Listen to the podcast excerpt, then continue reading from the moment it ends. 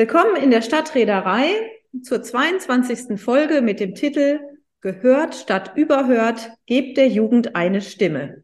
Mein Name ist Fee Tissen und ich begrüße Sie wie immer zusammen mit Christine Grüger, auch von meiner Seite ein herzliches Willkommen in der Stadtreederei. Ja, wir behandeln heute ein Thema, wo einige dazu sagen, wir müssen die Planung und die Stadtentwicklung eigentlich enkeltauglich machen. Und da fragt sich immer, wie haben wir denn die Enkel mit an Bord in unseren üblichen Prozessen?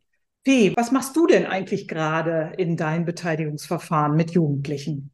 Also ich begleite gerade eine Kinder- und Jugendbeteiligung, die im Rahmen von Smart City in der Stadt Münster durchgeführt wird. Da gibt es mehrere Teilbausteine, die aus der Smart City Strategie der Stadt hervorgehen. Und da geht es äh, insbesondere um die digitale Beteiligung von Kindern und Jugendlichen. Und äh, wir begleiten diesen Prozess, beobachten, nehmen auf, reflektieren um dann daraus Handlungsempfehlungen zu geben und auch Folgerungen zu ziehen, was man jetzt eigentlich in der Kinder- und Jugendbeteiligung vielleicht noch weiterentwickeln könnte.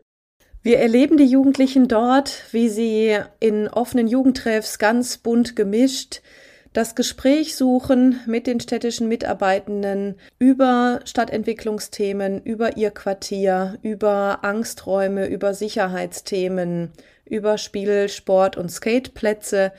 Wir haben Jugendliche beobachtet, wie sie mit Tablets durch ihr Lebensumfeld gezogen sind und uns positive wie negative Orte gezeigt haben. Wir haben auch erlebt äh, den Jugendrat mit einer sehr souveränen Stärken-Schwächen-Analyse zur Gesamtstadt und da sind auf jeden Fall spannende Ergebnisse zu erwarten. Und Christine, welche Erfahrungen machst du mit diesem Thema? Ja, ich habe auch so meine Erfahrung gemacht mit Kindern und Jugendlichen. Interessant war, dass wir in einer Veranstaltung, um nur die Kinder und Jugendliche zu kriegen, der Bürgermeister gesagt hat, oh, ich weiß gar nicht, wie ich die ins Rathaus locken soll, aber ich glaube, wir versuchen es mal mit Pizza und Plauschen und Gutschein vergeben. Ich habe sie erlebt in gemischten Gruppen, in großen Gruppen, wo das generationenübergreifend unglaublich gut geklappt hat. Also beide Seiten waren da sehr offen. Oder wir haben auch Jugendliche gehabt, wenn es so um Stadtentwicklungsprozesse ging, wo man parallele Veranstaltungen mit den Jugendlichen gemacht hat. Das haben dann meine jüngeren Kolleginnen gemacht, weil ich immer denke, ich kann ja die Jugendsprache gar nicht so richtig. Haben aber dann die Jugendlichen als Botschafter, eben der Enkel oder der jungen Erwachsenen, mit in Gemeinderatsklausuren gelockt oder in die Abschlussveranstaltung. Das ist eigentlich immer sehr gelungen. Aber Fakt ist, es braucht schon viel Energie, um Jugendliche zu diesem Beteiligungsverfahren äh, zu motivieren.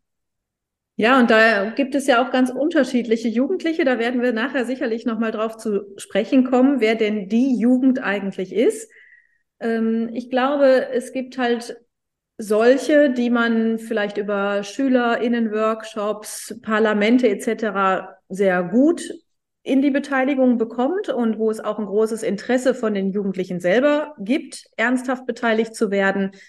Es gibt aber auch andere in eher offenen Treffs, äh, wo man schwerer vielleicht rankommt. Ne? Also ich habe gemerkt, so der, der Brückenschlag sind einmal die Schulen oder die engagierten Lehrerinnen, die mit bestimmten Klassen dann zur Veranstaltung kommen und das in ihrem Unterricht auch einarbeiten können. Nur das braucht immer einen wahnsinnigen Vorlauf, ist so mein Eindruck, ja. Aber es gibt nette Aktionen, wo es den Erwachsenen auch gut tut, wenn Jugendliche mit unkonventionellen Mitteln einfach mal ihre Bedürfnisse aufzeigen, sei es Videobotschaften oder Ausstellungen und so. Also das finde ich schon ganz großartig. Aber Fee, Du hattest das ja nun als ähm, besonders darauf gedrängt, dass wir jetzt mal über junge Erwachsene und deren Beteiligung reden. Warum ist das Thema so wichtig? Was denkst du? Naja, ich bin im Moment in unterschiedlichen Zukunftsprozessen unterwegs und ich merke immer dann, wenn wir über Zukunft sprechen, dann fehlen uns eigentlich diese zukünftigen Stimmen, die Menschen, die dann tatsächlich mitten im Leben stehen und auch äh, das Leben gestalten und stark beeinflussen. Und mir ist es im Moment, vielleicht bin ich da jetzt auch ein bisschen achtsamer geworden, eben durch diese, durch dieses eine Projekt, aber auch durch andere Beteiligungen, ähm, wo wir SchülerInnen mit an Bord hatten, wie wichtig das ist, wie qualifizierte Einblicke da auch wirklich kommen aus diese, von dieser Zielgruppe, wie toll die Beiträge tatsächlich sind. Und wenn wir das nicht machen, geht uns ein Riesenpotenzial verloren. Ist es denn so, Fee, was ist dein Eindruck? Kümmern wir uns nicht genügend in diesen Prozessen um die Jugendlichen oder gibt es da auch schon Vorschriften? Naja, es gibt ähm, gesetzliche Vorschriften. Es gibt unter anderem auch den bundesweiten nationalen Aktionsplan für Kinder- und Jugendbeteiligung. Es gibt Bundesländer, die sich äh, Verordnungen gegeben haben, aber eben auch noch nicht alle. Also ich habe den Eindruck, äh, es gibt eine Vorgeschichte, es gibt auch Ansätze, um Jugendbeteiligung stärker durchzuführen. Aber es ist noch nicht gang und gäbe. Und ich glaube, in vielen Projekten, ich sage jetzt mal Bebauungsplan für eine neue Schule oder so, da ist es nicht selbstverständlich, dass dann Jugendliche mitdiskutieren. Dabei sagen die Gemeindeordnungen ja, Jugendliche müssen beteiligt werden, wenn sie betroffen sind. Und ihre Belange sind sogar in unserem Baugesetzbuch Paragraph 3 Absatz 1 festgeschrieben. Also eigentlich gibt es einen Nachholbedarf von den Kommunen, das auch wirklich zu tun. Und das wird natürlich jetzt spannend sein zu sehen, sind es große, mittlere und kleine Kommunen. Was machen die mit den Jugendlichen und inwiefern sind unsere Jugendlichen, oh, das werden wir bestimmt auch gleich noch diskutieren, je nachdem, welche Generation sie sind. Die eine Generation ist digital affiner vielleicht als die andere. Wie kriegt man die wirklich ins Boot und ist das Digitale dazu ein, ein Brückenschlag, um sie hereinzuholen? Genau, da gibt es unterschiedlichste Handreichungen auch, um das den Kommunen zu erleichtern. Es gibt zum Beispiel auch vom Bundesministerium für Familie, Senioren, Frauen und Jugend ähm, eine Handreichung mit Qualitätsstandards für die Beteiligung für ein kindergerechtes Deutschland. Es gibt inzwischen auch etwa 500 Jugendbeiräte oder Parlamente in Deutschland, was ja erstmal eine, nach einer relativ hohen Zahl klingt. Ähm, ich glaube trotzdem, dass gerade so darüber hinaus andere Formen von offener oder auch projektbezogener Beteiligung, dass wir da tatsächlich noch viel mehr machen könnten. Ich glaube auch mit kurzfristigem Zeithorizont hat man eher Lust, sich zu engagieren, als so lange Geschichten wie ein Flächennutzungsplan oder ein Stadtentwicklungsplan. Fee, was haben wir denn für Gäste heute eingeladen, um über dieses Thema zu reden? Naja, wir haben uns um vier Gäste bemüht. Drei konnten wir jetzt heute mit uns hier an den digitalen Tisch bringen. Äh, die erste ist Frau Anke Leitzgen, ist eine äh, Frau, die auf unterschiedlichsten Ebenen mit Kindern und Jugendlichen arbeitet. Sie hat unter anderem die App Stadtsache entwickelt vor einigen Jahren, die auch verschiedenen Kommunen bekannt ist und in Anwendung ist wo ähm, Kinder und Jugendliche auf Entdeckungsreise gehen. Es gibt auch äh, Bücher dazu, Entdecke deine Stadt zum Beispiel. Da bin ich ganz gespannt, wie Frau Leitzgen ihren Ansatz, ähm, wir lernen gemeinsam durch das gemeinsame Tun und Machen, uns nachher näher bringen wird. Wir haben außerdem dabei Sebastian Ring vom Medienzentrum München, der viele gute Kenntnisse über diese Zielgruppe hat und auch nochmal über unterschiedlichste Formate, Medien, Methoden, diese ein, einzubeziehen. Und gerade um auch nochmal den Fokus auf das Digitale zu legen, haben wir Leani Simon da, die bei Zebralog arbeitet und sich insbesondere mit der digitalen Beteiligung gut auskennt. Jetzt können uns die Zuhörer und Zuhörerinnen natürlich vorwerfen, wir reden nur über die Jugendlichen und nicht mit den Jugendlichen. Das werden wir nachholen. Leider hat unsere Ansprechpartnerin gerade Osterferien, was wir natürlich voll verstehen. Und wir konzeptionieren sicherlich doch noch einen eigenen, eigene Runde mit den Jugendlichen aus den unterschiedlichen Gruppierungen und Klicken, wo die herkommen. Nun freuen wir uns auf das gemeinsame Gespräch mit unseren Gästen.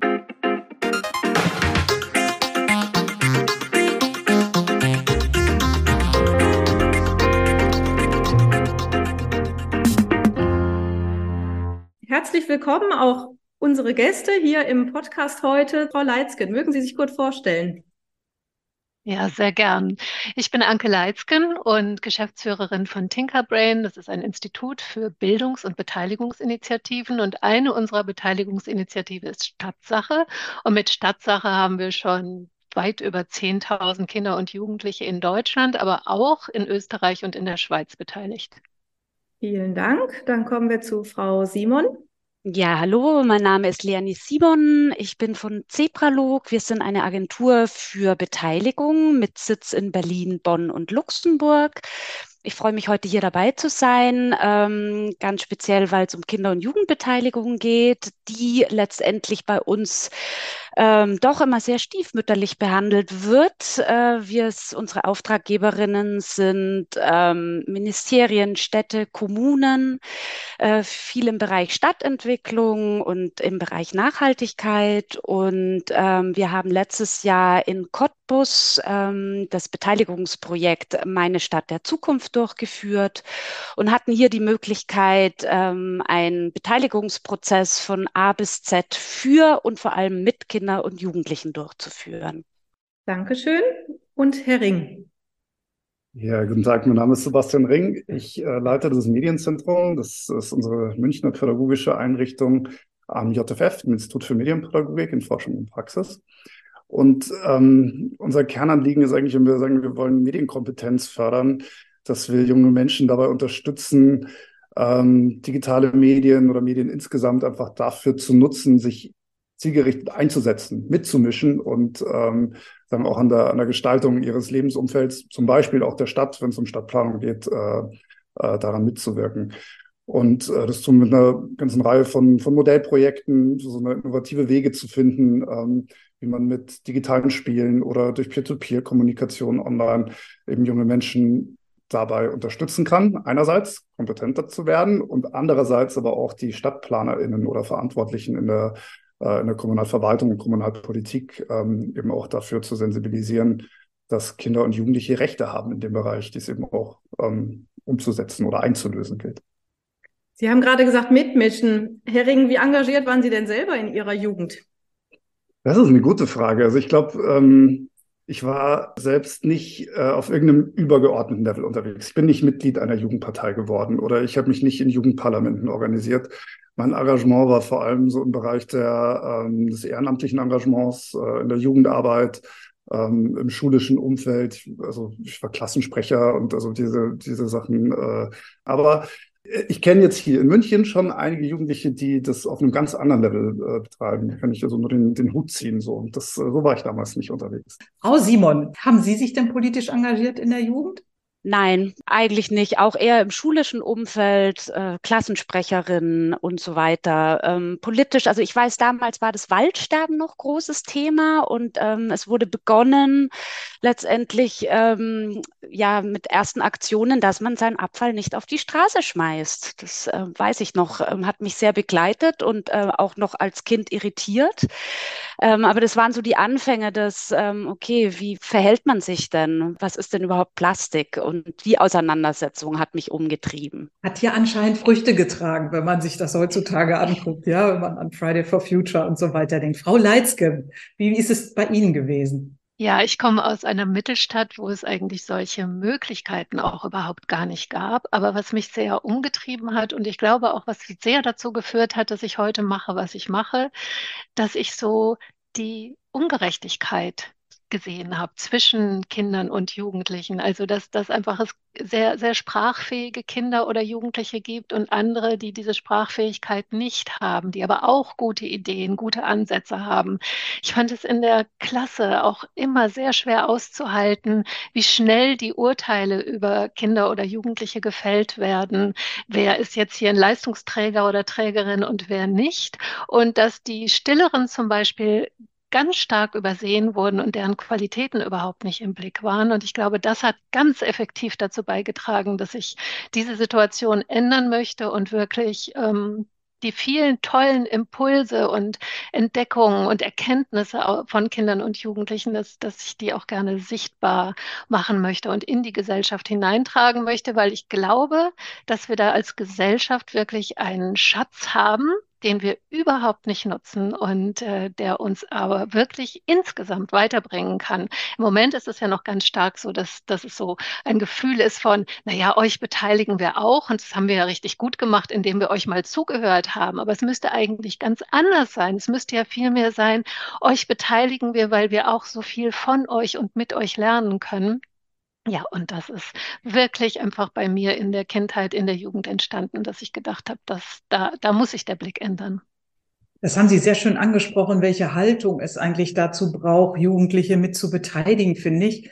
Denn Frau Simon hatte ja gerade im Vorgespräch auch gesagt, momentan hat man eher das Gefühl, ups, wir müssen auch noch die Jugendlichen beteiligen, weil bestimmte Gemeindeordnungen oder Gesetze es sagen, aber man macht es eher so als Anhängsel und mehr so als Alibi und Feigenblatt. Und ich finde es schön, wie Sie es gerade gesagt haben, wir wollen mit den Jugendlichen gemeinsam lernen. Nun sind Sie ja schon ein paar Jahre so unterwegs in der Beteiligung mit Jugendlichen, ob digital oder analog. Können Sie schon gerade sagen, was so Ihr schönstes Erlebnis oder Ihr Highlight mit Jugendbeteiligung war? Äh, ich habe ganz verschiedene Highlights wirklich. Also mein persönliches Highlight, weshalb ich hatte ja eingangs gesagt, wir machen verschiedene Bildungs-, Beteiligungsinitiativen, warum ich aber dem gebauten Raum einfach so verbunden bin. Das ist etwas, das wir noch nie aus einer Klasse herausgegangen sind mit einem Beteiligungsprojekt, bei dem die Lehrkraft anschließend nicht gesagt hat, ich muss mir diese Kinder oder diese Jugendlichen noch mal genauer ansehen, denn hier habe ich heute einige erlebt, denen ich überhaupt nicht zugetraut hätte, dass sie diese Aussagen machen würden, dass sie sich so intensiv beteiligen und einbringen würden, ja, dass sie überhaupt in der Lage sind, das zu tun. Und deshalb glaube ich, dass wirklich die Beteiligung im äh, gebauten Raum tatsächlich etwas kann, was Schule ansonsten eben nicht kann. Kinder als wirksam, Kinder als erkenntnisgebend eben äh, sichtbar zu machen und auch den Kindern sofort das Gefühl zu geben, ich kann was und ich weiß was, dass dieser schnelle Switch von ich beteilige mich normalerweise nicht am Unterricht, weil ich bin nicht sicher, ob das richtig ist, was ich hier sage oder nicht sage. Dass dieser Switch so schnell passieren kann, das liegt einfach daran, dass im gebauten Raum arbeitet man mit Erfahrung. Und wenn ich weiß, ich erfahre jeden Morgen, dass diese Ampel einfach zu schnell umspringt oder dass hier an der Stelle ein Zebrastreifen fehlt oder oder, dann spreche ich aus meiner Erfahrung und bin da auch mutig, weil ich sicher bin, weil ich meiner sicher bin.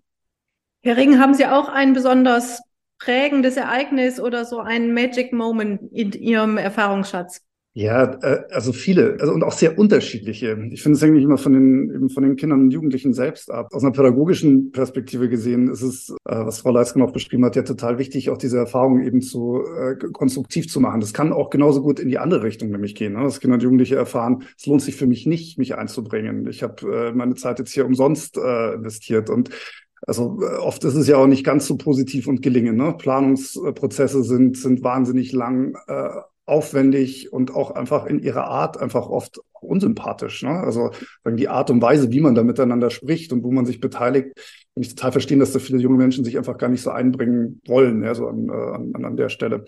Aber uns sagen Zeit, zwei schöne Momente vielleicht so beschreiben. Wir haben äh, für die Entwicklung eines neuen Stadtgebiets äh, Münchner Nordosten ein Jugendbeteiligungsprojekt umgesetzt mit ein paar Digitalwerkstätten und am Ende einer großen Jugendtagung, bei der eben auch viele äh, Kommunalpolitikerinnen und Vertreterinnen des Planungsreferats mit, mit anwesend waren. Und eine Jugendliche hatte das dann, fand ich, sehr selbstbewusst formuliert auf die Frage, wie sie sich denn weiter beteiligen werden und was, wie, was sie sich denn wünschen, wie sie denn auch angesprochen werden wollen.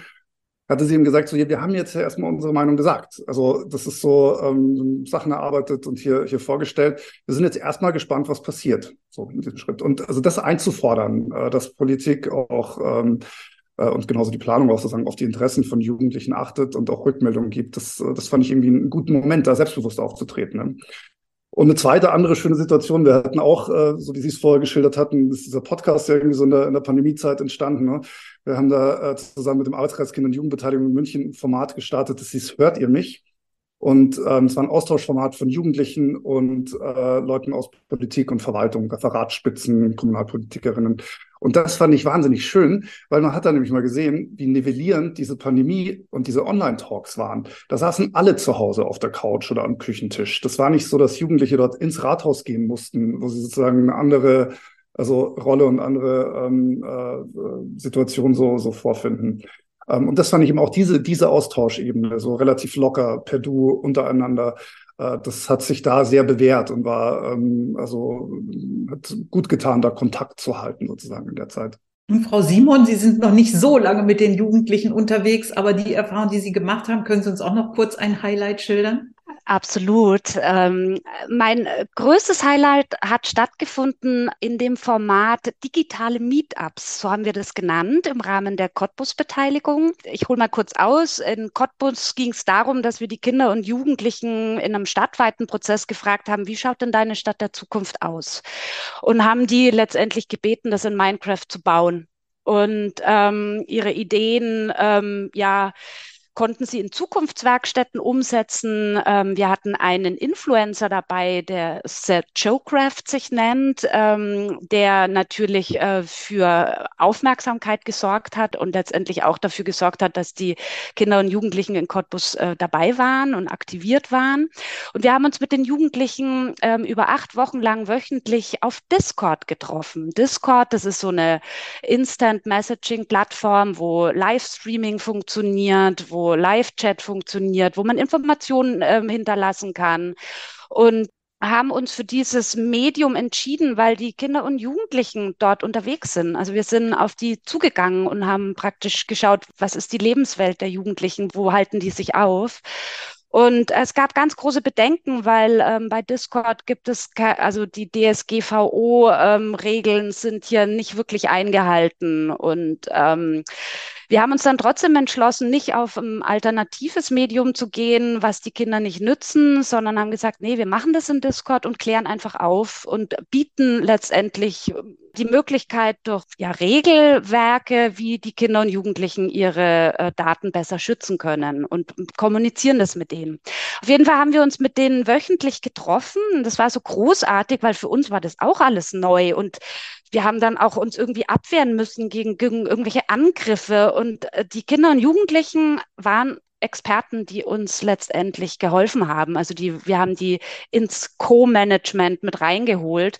Äh, das heißt, die haben mit moderiert, die haben irgendwelche Angriffe abgewehrt. Ähm, wir waren zu Gast bei denen und letztendlich haben wir die Verwaltung, den Fachbereich Stadtentwicklung mit eingeladen, weitere Akteure in der Stadt auch teilzunehmen. Und dadurch ist Dialog entstanden. Und zwar Dialog zwischen den Generationen.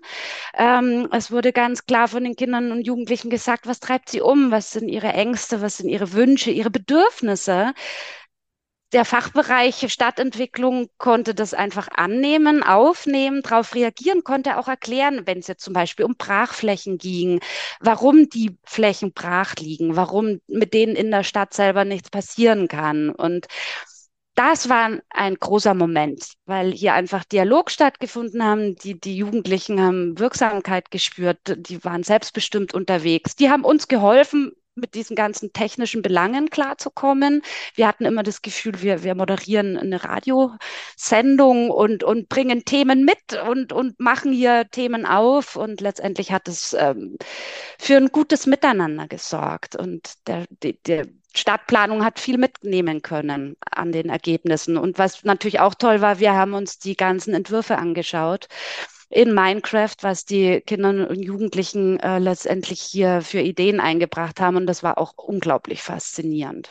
Vielen Dank. Jetzt hatte ich gesehen, Herr Ring, Sie wollten reagieren. Ja, ich fand das einen schönen also Punkt, dieses Dilemma, in dem man da steckt. Ne? Einerseits hat man das Interesse, mit jungen Menschen in Kontakt zu treten und das sozusagen auch aus einer gewissen oder vom Hintergrund einer gewissen Haltung. Ne? Das heißt jetzt irgendwie, äh, wenn man bestimmte Datenschutzinteressen hat oder auch wenn man bestimmte Wertehaltungen hat äh, gegenüber Tools, ja, und man irgendwie Open Source Tools zum Beispiel gegenüber kommerziellen, proprietären Tools bevorzugt oder so. Ne?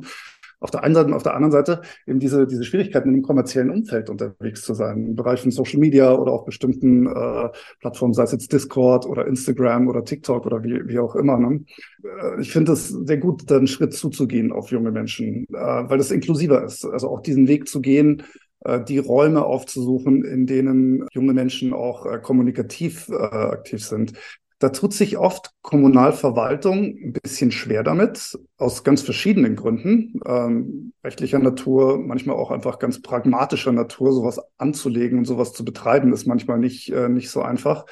Ähm, ich finde nur, wenn wir über Stadtplanung reden, dann sollten wir auch viel stärker die digitalen Kommunikationsräume mit in den Blick nehmen und auch den digitalen Raum als einen Raum, den es zu planen und zu gestalten gilt, mit adressieren.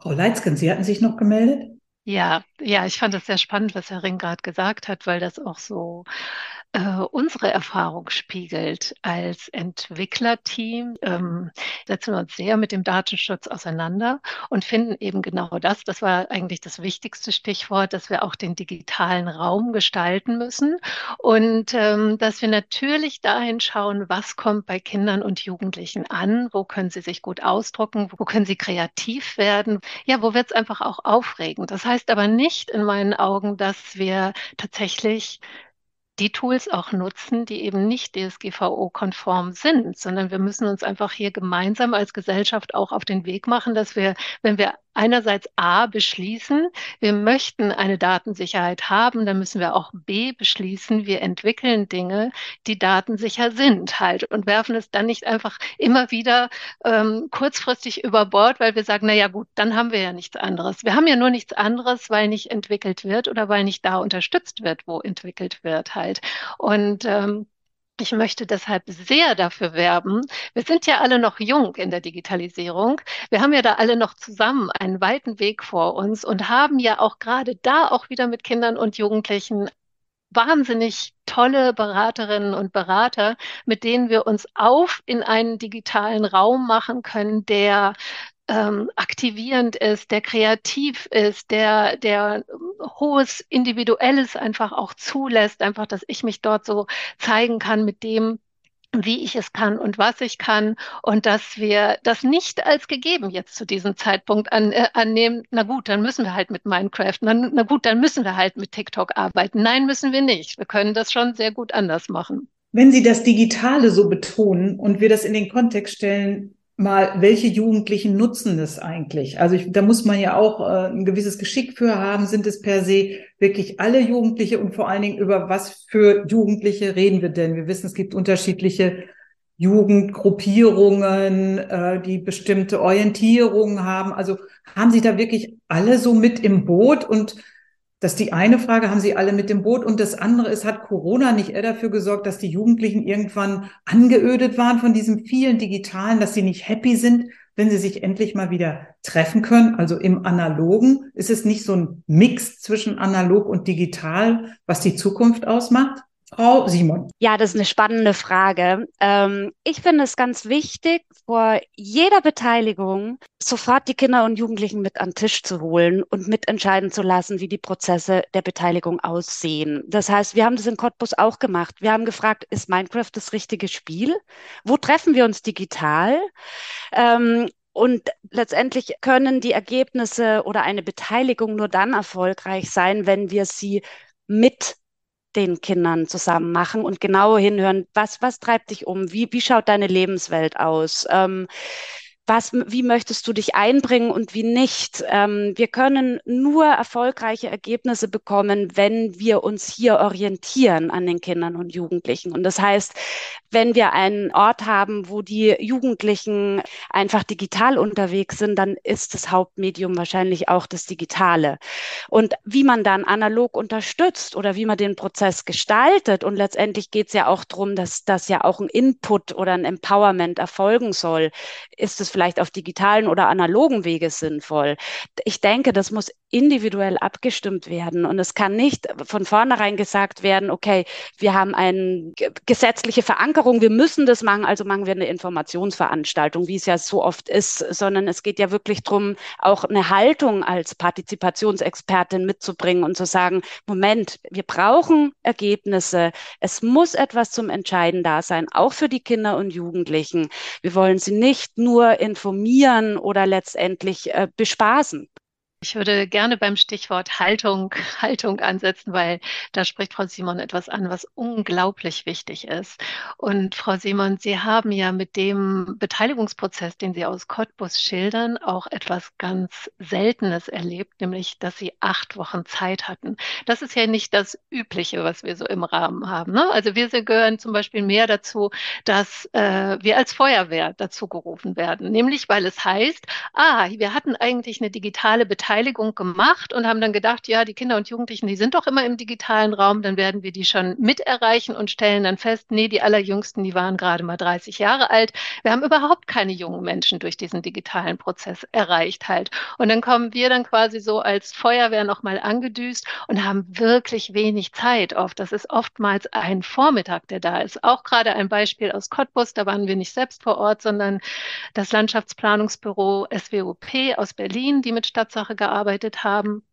Da ging es darum, in Cottbus einen Spielplatz zu untersuchen. Man muss sich das so vorstellen, dass man dann die Kinder wirklich morgens mit einer App, eben mit der App Stadtsache onboardet halt. Die lernen das innerhalb von fünf Minuten, haben die das drauf.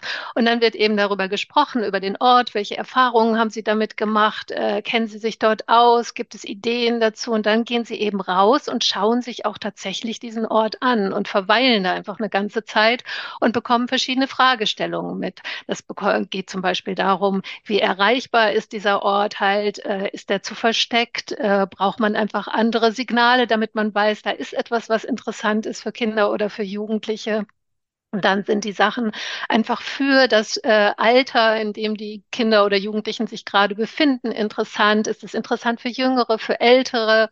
Und ähm, dann tragen sie das eben alles in der App ein per Foto, per Video. Sie können die Fotos, können sie bemalen, sie können sie beschriften, sie können Audioaufnahmen dazustellen und dann werden eben diese Ergebnisse auf einer digitalen Map sofort lokalisiert, sodass dann hinterher im Planungsbüro dann auch tatsächlich gesehen wird, ach, hier wurde dies festgestellt, da wurde das festgestellt halt und äh, so, dass die äh, Kinder oder die Jugendlichen wirklich einen sehr aktiven Prozess an diesem Vormittag erlebt haben der sie in der Regel, würde ich sagen, sehr beglückt, weil sie auch nochmal sehr in den Austausch gekommen sind und mitbekommen, ach, was interessiert die anderen denn? Ah, spannend, da habe ich ja selber noch überhaupt nie drüber nachgedacht. Und dann ist es auch schon vorbei. Und dann müssen wir, und das ist wieder das Stichwort Haltung, was Frau, Frau Simon ansprach, schon immer auch oft bei den immer oder oft bei den, bei den Kommunen werben, dass wir sagen, bitte informiert doch danach auch nochmal die Kinder oder die Jugendlichen, dass sie auch wissen, was jetzt mit diesen Ergebnissen, die da voller Engagement gesammelt worden sind,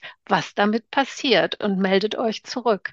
Und da gibt es natürlich auch Kommunen, die wir dann beispielhaft nehmen, die dann so etwas machen, wie dass sie sagen, so, jetzt haben wir eure Ergebnisse und in drei Monaten präsentieren wir für euch einfach. Dann kommen wir als Verwaltung und sagen, was, was können wir realisieren, was vielleicht auch nicht. Und das ist natürlich sehr vorbildhaft, wenn so etwas passieren kann.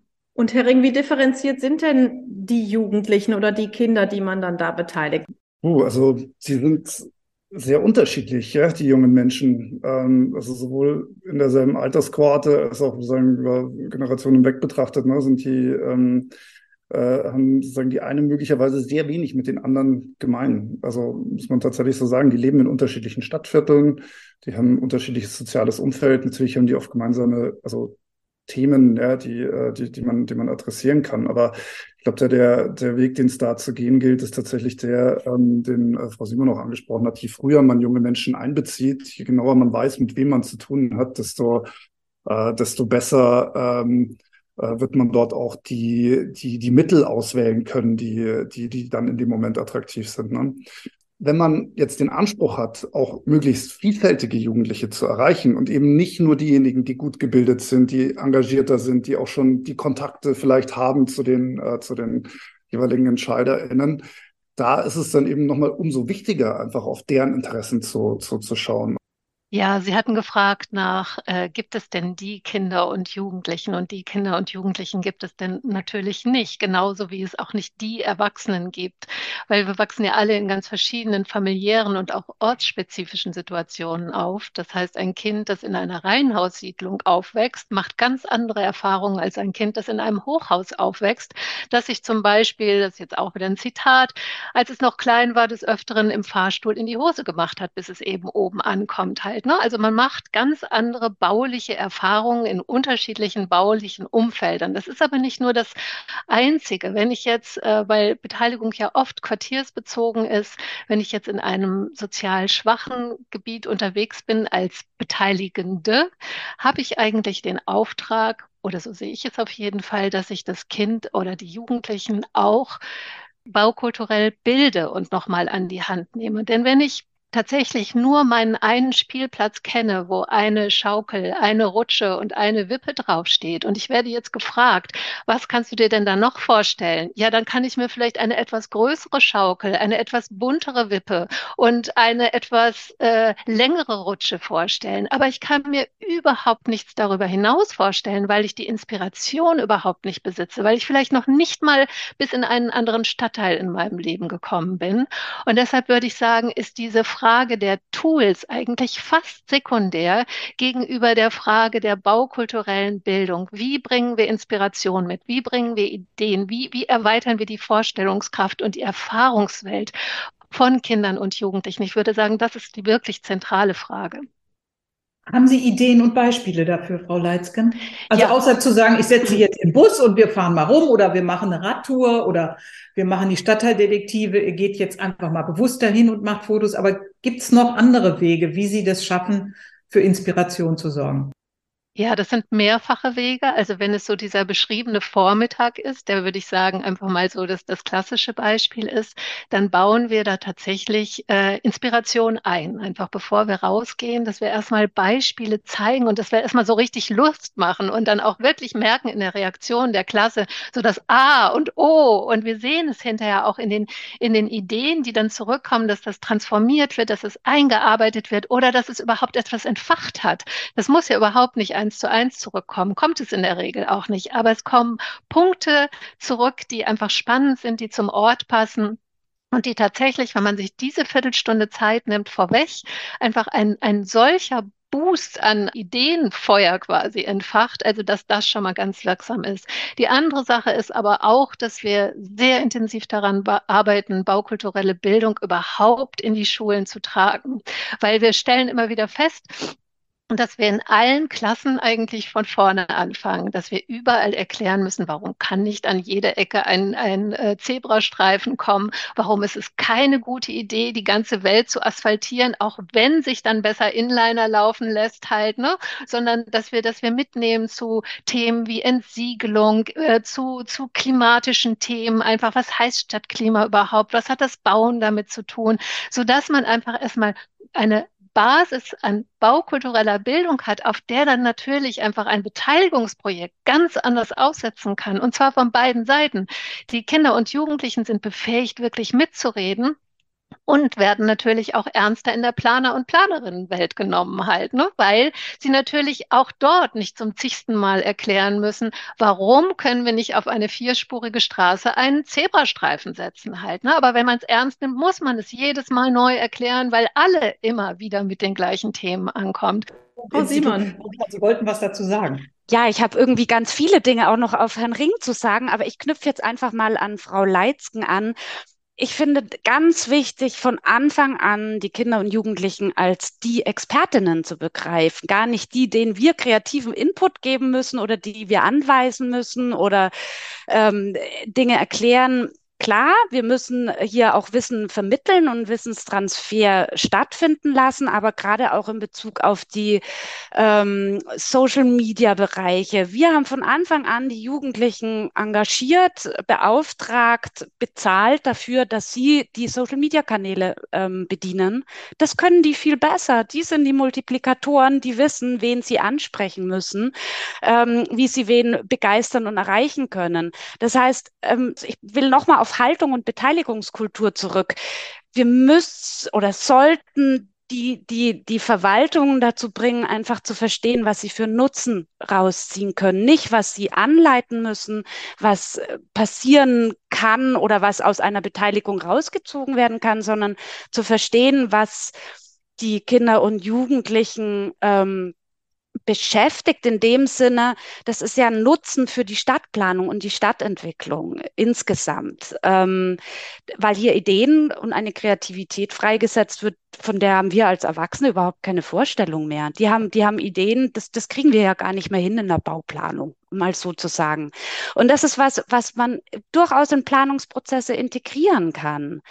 Ähm, ich fand das Gespräch jetzt an vielen Stellen sehr interessant, was sehr deutlich macht, was für ein komplexes Unterfangen eigentlich Kinder- und Jugendbeteiligung in dem Kontext wirklich darstellt, auch mit vielen oft widersprüchlichen ähm, Ansprüchen, die, die man äh, irgendwie integrieren muss oder wo man einfach eine, eine, eine Lösung finden muss. Ähm, mein Herz würde auch so ein bisschen eher bei so Bottom-up-Initiativen ähm, äh, schlagen äh, wenn es so um die Frage geht, was wir denn mitbringen, was wir denn an die Kinder und Jugendlichen vermitteln und welche Inspirationen wir geben. Und, äh, und so, Frau Leitzen, Sie hatten so also baukulturelle Bildung so, so beschrieben ähm, als was, was eben sehr stark von, von einem idealistischen Standpunkt aus äh, gesehen zu vermitteln äh, äh ist. Ich glaube, gerade die Kinder und Jugendlichen, die in äh, benachteiligenden Milieus äh, äh, groß werden, haben trotzdem eigene Werthaltungen, eigene Perspektiven auf die Dinge. Es geht eher sagen, die rauszuschälen und deren Bedürfnisse da äh, deutlich zu machen und das zu stärken auf der Basis dann, dann Ideen zu, zu entwickeln. Ähm, vielleicht ist aber ein gutes Bindeglied, ähm, auch so was gutes sozusagen normatives ähm, Framework, die UN-Kinderrechtskonvention, die sich äh, auf das Leben von Kindern und Jugendlichen insgesamt bezieht, aber eben natürlich auch auf den digitalen Raum. Und dort sind ja drei Säulen benannt, nämlich einmal die Säule der Beteiligung und die Säule des Schutzes und die Säule der, ähm, der, der Befähigung. Ich glaube, diese drei Dinge müssen wir auch in, in solchen äh, Digitalprojekten einfach gut, äh, gut integrieren. Also was ein bisschen zusammenfasst, was also die verschiedenen Aspekte der Diskussion zusammenfasst. Ne? Nutzen wir Discord, müssen wir darauf achten, dass wir dort trotzdem möglichst sicheres und gut geschütztes Umfeld äh, bieten, so für, für die jungen Menschen. Machen wir baukulturelle Bildung, dann ist es, hat es auch einen Moment der Befähigung, also junge Menschen äh, sagen, zu stärken und ihre, ihre Kompetenzen zu fördern.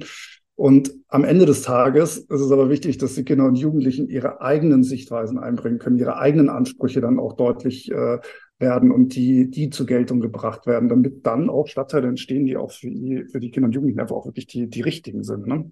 Nicht für uns Erwachsene, sondern für, für die jeweils sehr unterschiedlichen Kinder und Jugendlichen. Ähm, Frau Leitzken, wollen Sie direkt darauf reagieren? Ja, sehr, sehr gerne. Sie haben es dann ja schon angesprochen und das hätte ich wirklich ergänzt, das Recht auf Information und Bildung.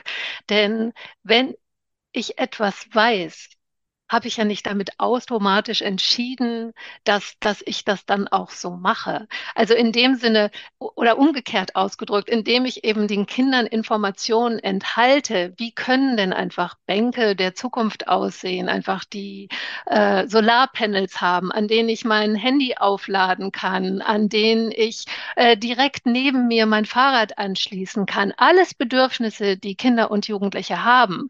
Aber wenn ich nur die, die urselige Metall Bank kenne einfach, die bei mir steht. Wie soll ich denn darauf kommen, dass es auch ganz andere Bänke, Decks irgendwie, auf denen man liegen kann, irgendwie solche Sachen geben kann, die, die wirklich, die wirklich das Herz von Kindern und Jugendlichen hochhüpfen lassen einfach. Aber warum sollten wir ihnen das vorenthalten? Wenn die sagen, nö, interessiert uns nicht, kann ich mir nicht vorstellen, machen die das ja trotzdem. Auch wenn man ihnen gezeigt hat, einfach, guck mal, solche Möglichkeiten gibt es auch. Da sagt ja keiner, das mache ich nur, weil mir mir das gezeigt hat. Nein, das will ich, weil mich das begeistert oder ich lehne es ab, weil es mich nicht interessiert. Aber Bildung heißt ja nicht, dass das irgendwie eine dubiose Art der Beeinflussung ist und dass wir damit jetzt nicht mehr an die pure Idee der Kinder und Jugendlichen rankommen. Also das finde ich nochmal ganz wichtig und es ist mir auch ein Anliegen, das zu betonen, weil mir das ganz, ganz oft begegnet. Nein, wir möchten sozusagen das pure der Kinder, die wissen das schon irgendwie.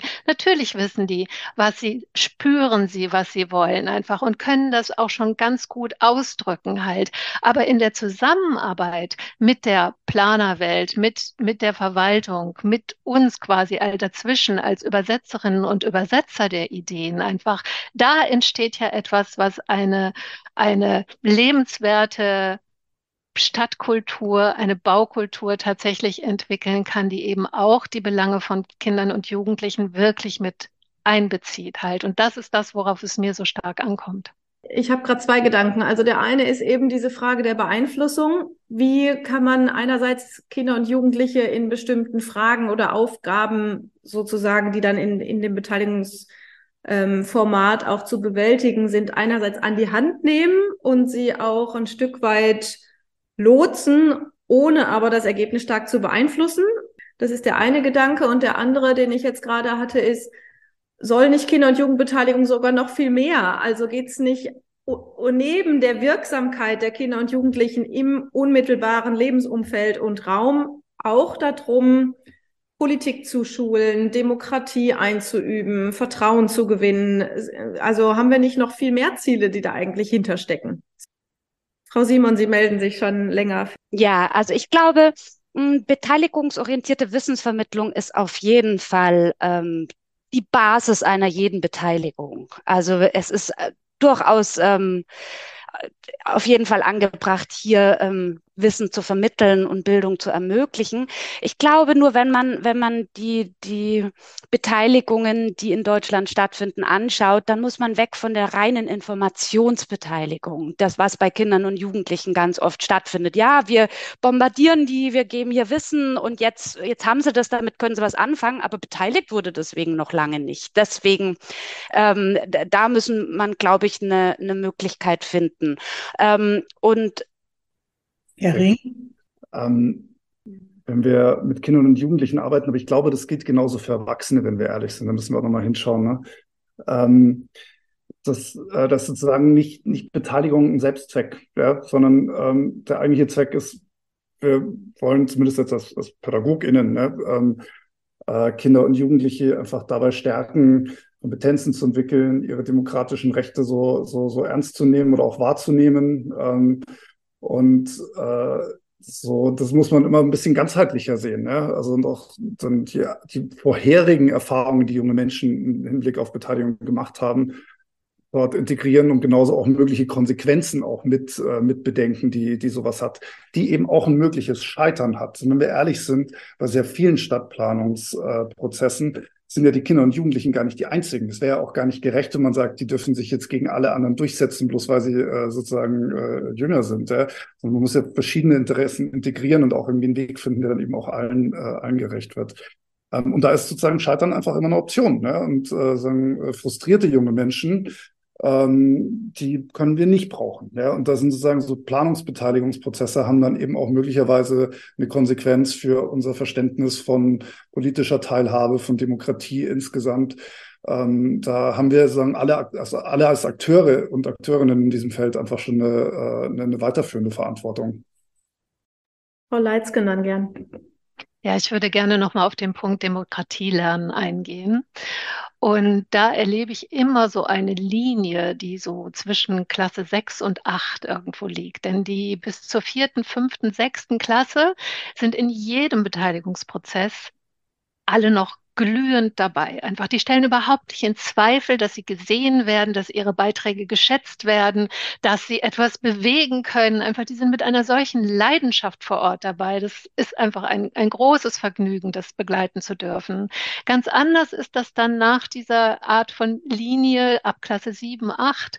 Da ist dann eigentlich sehr viel Reserviertheit auf der Seite der Jugendlichen. Also gerade in den Klassen, das ist noch mal ein bisschen anders, wenn man in der offenen Jugendarbeit arbeitet, weil, weil dort einfach noch mal ein anderer Vertrauensraum ist. Aber wenn man so in die achte, neunte Klasse kommt, dann äh, muss man schon ein wenig werben erstmal für, für das Thema, aber um noch viel mehr für das Vertrauen, dass auch tatsächlich etwas mit den Ergebnissen gemacht wird. Also, dass wir jetzt nicht hier pro forma mal abfragen und dann passiert nichts, sondern dass auch wirklich etwas, also dass, dass die Verwaltung ähm, der Rat, dass daran ein Interesse besteht und dass sich damit beschäftigt wird. Also das ist wirklich ein, ein ganz wesentlicher Punkt. Und wenn man es da eben so, äh, wie Frau Simon gesagt hat, acht Wochen Zeit hat, zum Beispiel mit Jugendlichen zu arbeiten, da entsteht ja wirklich was in dem Prozess. Da kann man wirklich mitnehmen, da kann man äh, sozusagen das, den, den Beteiligungsprozess zum Erlebnis werden lassen, dass hier auch zugehört wird, dass man gesehen wird, dass man mitgestalten kann, schon so wie es Frau Simon auch geschildert hat, dass man den Prozess mitgestalten kann.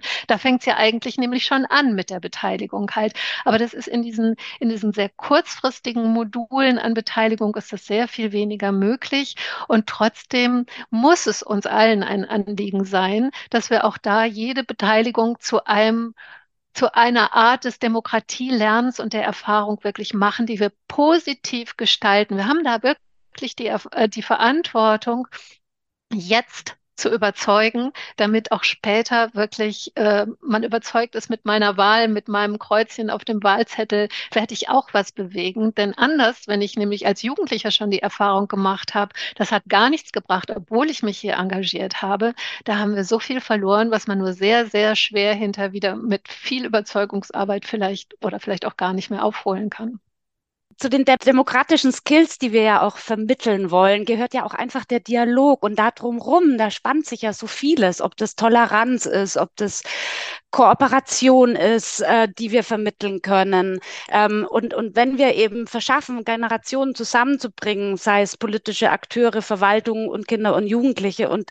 ermöglichen, in partizipativen Räumen, meinetwegen aus der Lebensumwelt der, der Jugendlichen, Dialog zu kreieren, dann schaffen wir es auch, Kinder und Jugendliche, egal aus welchem Milieu, eine Form beizubringen, wie sie Dialog führen können und wo sie letztendlich auch ja, lernen, dass damit Lösungen gefunden werden können, gemeinschaftlich Lösungen, intergenerationell. Das heißt für mich, eigentlich muss man fast noch sorgfältiger sein als in der Erwachsenenbeteiligung. Herr Ring noch. Ja, ich würde gerne anschließen, also dieses Erlebnis, von dem Sie gesprochen haben, das ist, glaube ich, genau der Moment. Ähm, so Beteiligung ist auch nicht immer nur ein kognitiver Prozess, sondern das muss Spaß machen. Das macht man, also Jugendliche machen das gerne auch, weil sie einfach was gemeinsam mit anderen äh, machen und bewegen können. Das sind sozusagen die Motive für Teilnahme an einem, einem Beteiligungsprozess ähm, sehr, sehr unterschiedliche. Und oft ist gerade dieser Spaßfaktor äh, wirklich nicht zu unterschätzen. Oder mal anders formuliert, einfach auch jugendkulturelle Formen der Beschäftigung mit, mit Themen.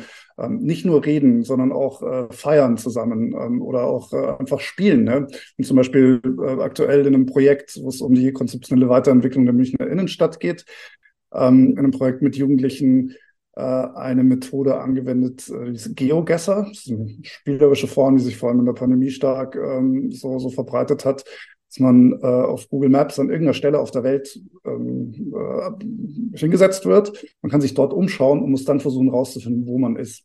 Wenn das als Methode äh, benutzt, um äh, Lieblingsorte und Hassorte in der Münchner Innenstadt ähm, zu, äh, zu, zu verdeutlichen. Das ist jetzt erstmal, sozusagen, der ist jetzt noch nicht groß weitergeplant. Ne? Aber diese Methode hat auch in der Präsentation mit Verantwortlichen aus dem Planungsreferat einfach den allermeisten Spaß gemacht. Und das bringt Leute zusammen. Die reden dann miteinander, die spielen zusammen, die haben einfach eine, eine, eine gute Zeit. Und das ist eine wichtige Voraussetzung dafür, ähm, um dann auch mal locker miteinander reden zu können. Und äh, nicht, nicht nur in so, so einem ernsten ähm, äh, und sehr kognitiven Setting. Ja, den Spaß, den wünschen wir uns natürlich auch in den Erwachsenen.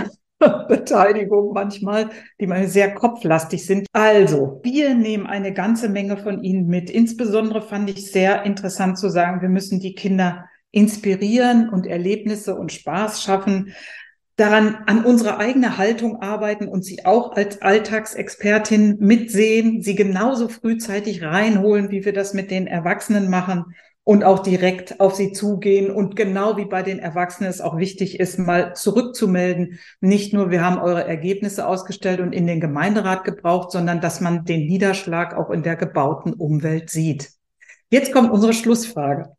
Wir haben so viel über Verwaltung gesprochen und noch nicht so wirklich, wie wir sie mit ins Boot holen, um da die Brücken zu schlagen. Aber dennoch stellen Sie sich bitte alle vor, Sie sind jetzt Oberbürgermeister und Oberbürgermeisterin.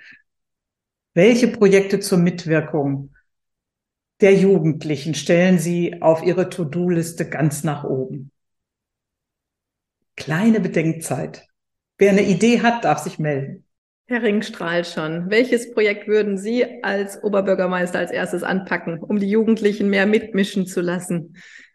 Naja, das ist, also äh, ich würde, glaube ich, in, in, gute Strukturen investieren. Ähm, in der Stadt München hat der Kinder- und Jugendhilfeausschuss vor ein paar Wochen äh, beschlossen, dass es ein Kinder- und Jugendrathaus geben wird. Ähm, damit auch äh, Kinder- und Jugendbeteiligung zu einer Art Chefsache oder Chefinnensache, also die zuständige Bürgermeisterin und Frau Verena Titel, äh, zu, zu machen.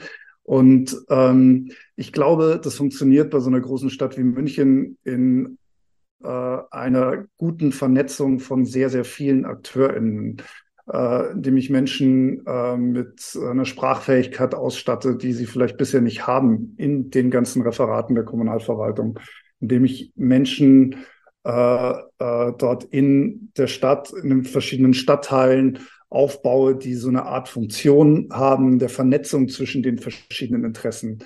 Ähm, und äh, am Ende des Tages auch gute Möglichkeiten zu schaffen, sich kommunikativ zu beteiligen in Richtung Kinder und Jugendliche und aber auch die Menschen, der Menschen, mit denen, die mit ihnen arbeiten, seien das jetzt also Fachkräfte in der offenen Kinder- und Jugendarbeit in den Schulen, genauso gut aber auch Eltern, ne, die sozusagen in der Erziehung mit denen beschäftigt sind, aber auch umgekehrt Wege, mit denen junge Menschen ähm, äh, ihre Ansprüche und Sichtweisen, Ideen einfach relativ schnell und direkt auf so eine Art Highway Richtung, Richtung Rathaus äh, kommunizieren können. Damit das klappt, braucht es dazwischen meiner Meinung nach viele Maßnahmen, also Projekte, aktivierende, anreizsetzende, ähm, äh, die vor Ort in den, in, den, in den Stadtteilen beginnen. So, und ich meine, Oberbürgermeister sind ja jetzt leider auch nicht die Menschen, die alles so ganz allein entscheiden können. Ich glaube, ich überlege nochmal, was ich so als, ähm, als, als äh, so eine Art, ich weiß auch nicht, so äh, allmächtiger Typ irgendwie mir überlegen würde. Aber ich glaube, so im ersten Schritt wäre das. Aber die Stichworte waren schon hervorragend. Ganz vielen Dank, Herr Ring. Frau Leitzke. Ja, als Oberbürgermeisterin würden mich wahrscheinlich zwei Schuhe ganz besonders drücken. Das eine ist die Innenstadt und das andere ist die Digitalisierung der Stadt im Sinne vielleicht auch von Smart City. Bei der Innenstadtentwicklung finde ich, ähm, da brauchen wir frischen Wind, da brauchen wir frische und unkonventionelle Ideen. Die bekommen wir ganz bestimmt im Austausch mit Kindern und Jugendlichen, die ähm, ja, die sicherlich auf Ideen kommen, die überhaupt noch nicht gedacht worden sind. Und dieses Potenzial, das darf man nicht, darf man einfach nicht äh, ungenutzt lassen. Und äh, bei der Digitalisierung, bei der Smart City, da stört mich ja so ein bisschen immer, dass das so sehr auf, oh, was können wir denn alles noch digitalisieren, irgendwie so ein bisschen so in die diese Richtung geht. Ich wünsche mir ja eigentlich, dass die Digitalisierung der lebenswerten Stadt dient und nicht allein dem Datenzählen. Und äh, was einfach Städte lebenswert machen kann mit digitalen Tools, da habe hab ich schon ganz viele Jugendliche erlebt, die und auch Kinder, die da sehr, sehr gute Ideen haben. Und äh, da in den Austausch zu gehen und mit Kindern und Jugendlichen quasi als Digitalbotschafterinnen und Botschafter zu arbeiten und dadurch auch in die Familien, in die Großelterngeneration eben das Digitale hineinzutragen, also diesen, dieses Fund zu nutzen, das würde ich als Oberbürgermeisterin mir, glaube ich, nicht entgehen lassen. Frau Simon, jetzt sind Sie Oberbürgermeisterin.